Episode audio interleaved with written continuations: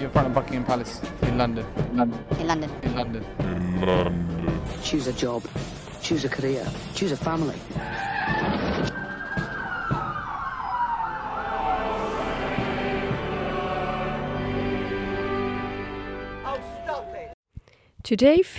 Aujourd'hui, l'alimentation est devenue une des préoccupations les plus importantes au regard de la population mondiale qui ne cesse de s'accroître.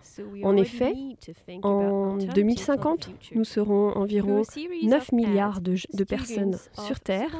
Donc, il faut déjà que nous pensions à des alternatives pour le futur. À travers cette série de publicités réalisées par les étudiants de seconde 4 et 6, nous allons vous sensibiliser ou dénoncer nos mauvaises habitudes alimentaires afin que nous commencions à changer les choses pour le meilleur. Hello, welcome to Radio Licorne. Reduce your meat consumption because too many animals are killed. Eating meat doesn't only hurt animals, but also yourself. Consuming animal meat poses a risk to human health.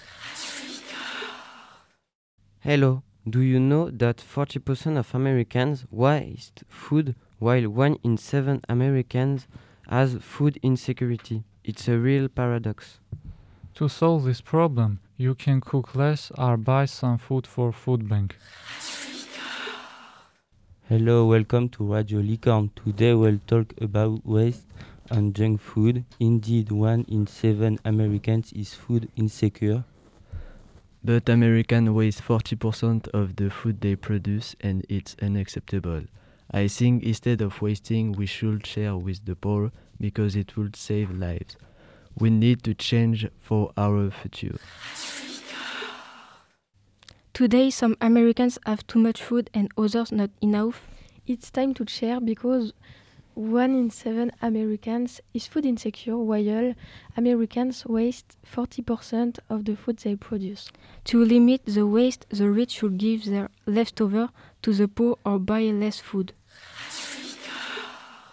Hello, welcome to Radio Licorne. The condition of being overweight can lead to cardiovascular disease, for example, a stronger heart attack.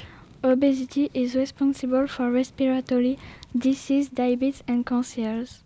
Every year around the world, 2 million people die because of obesity. Obesity also exists in children. We must therefore eat a balanced diet and practice physical activity. Hello Radio Licorne. Today we will be talking about the off food in America. Americans waste 14% of the food they, pr they produce. One in seven Americans is food insecure.